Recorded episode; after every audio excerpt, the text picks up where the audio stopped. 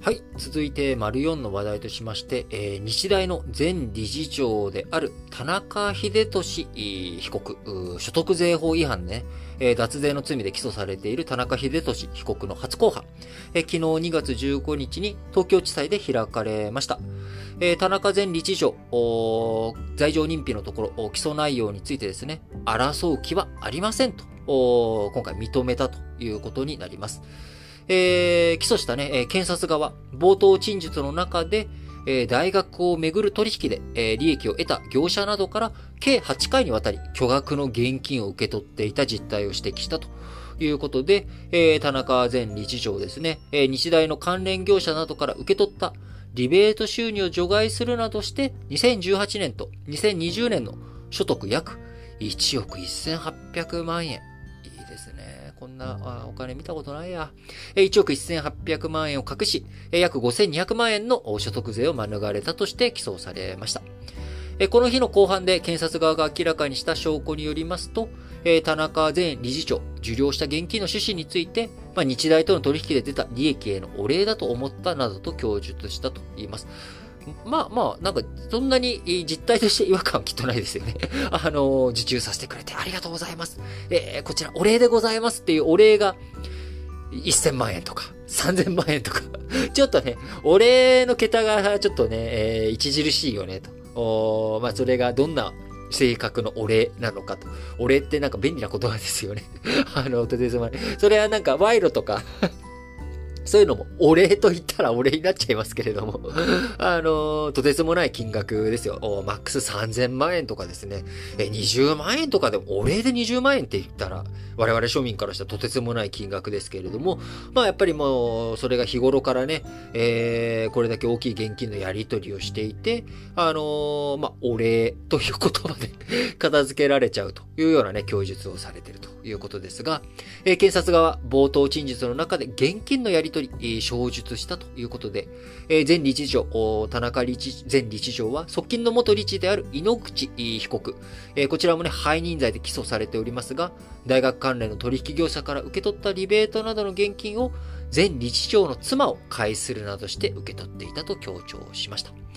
えー、大阪府の医療法人元理事長の、これ、籔本さんってお読みするのかな？籔本被告。えー、こちらもですね、背任罪で、えー、起訴されておりますけれども、大学関連の取引で利益を得た謝礼として、えー、3000万円、重量。えー、このほか、大学関連の工事を受注した建築会社から同じ趣旨で、えー、妻を介して受け取った3000万円など、計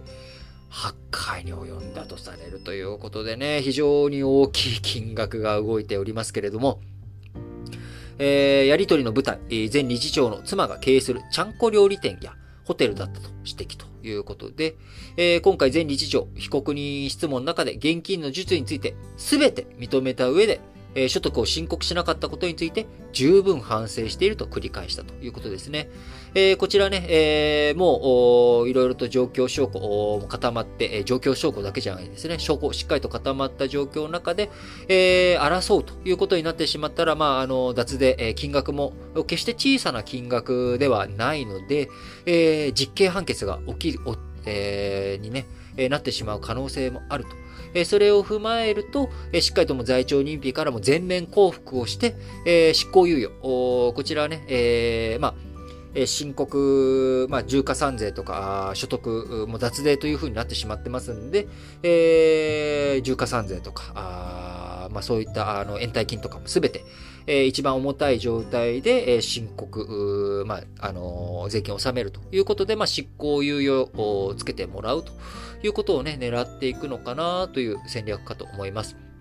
えというのもですね、え、こちら日経新聞の記事の中にある、あるんですけれども、え、前日長、被告人質問で現金の授受について、す、え、べ、て認めた上で、えー、十分反省しているというのは先ほど、えー、申し上げた通りですが、えー、検察官がですね、今後は適切に申告するかっていう質問、こちらについて、えー、田中前理事長、無職になる。収入もなくなるなどと景色ばむ、えー、場面もあったということで、えー、まあこちらね、あのー、まあ十分に反省しているのかなどうなんだろうと、えー、こちらね、僕はその場にいないのでわからないですけれども、まあこの記事の話だけ見るとですね、えー、なかなか、あのー、力強さをね、持っていらっしゃるのかなっていうね、まあそんな感じがして、えー、思います。えー、なんとなくですね、やっぱりあの、まあ、こういうのを見るとですね、あの、お隣、北朝鮮、なんかもね、あのー、やっぱりなんか似たような様相というかですね、やっぱりなんか一部の人が、あこうお金を入れて、えー、それでいろいろとやっぱ贅沢なことをしていくと。えー、今ね、え、北朝鮮も経済的な苦境にある中、えー、2月16日ですかね、えー、故、金正日総書記。生誕80年の記念日、えー、2月16日を迎える、その前にですね、記念コインの発行が決まるなど、祝賀行事が続いていることが北朝鮮メディアによって、えー、昨日15日に報じられました。1月から軍事パレードの準備と推測される動き、衛星写真などで見られていますが、まあ、これがね、今日16日に行われるかどうか不明ということですけれども、まあ、なんとなくですね、やっぱりこう一部の権力者だけが超えていく、えー、ね、日本、え北朝鮮とは違った国であるはずなんですけれども、一部の組織ではそういうのがまかり通ってしまっていると。いうことがね、改めて浮き彫りになってしまっているというところですが、やっぱりお金の問題、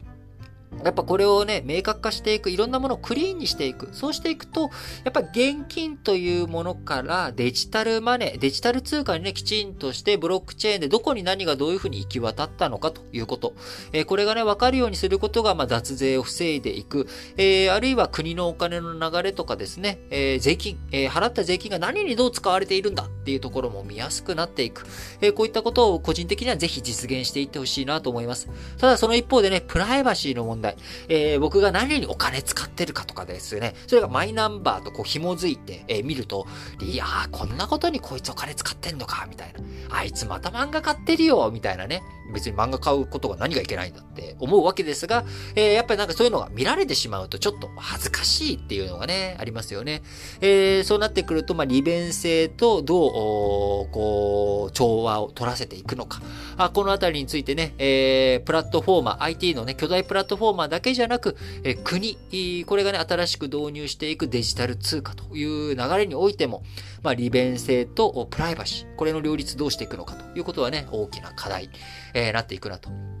うん、なんかあの、田中日大前理事長の脱税の話からね、デジタルマネーの話に飛んできましたけれども、まあ、やっぱりいろんなものね、引き続き複合的につなげて解説していきたらなと思います。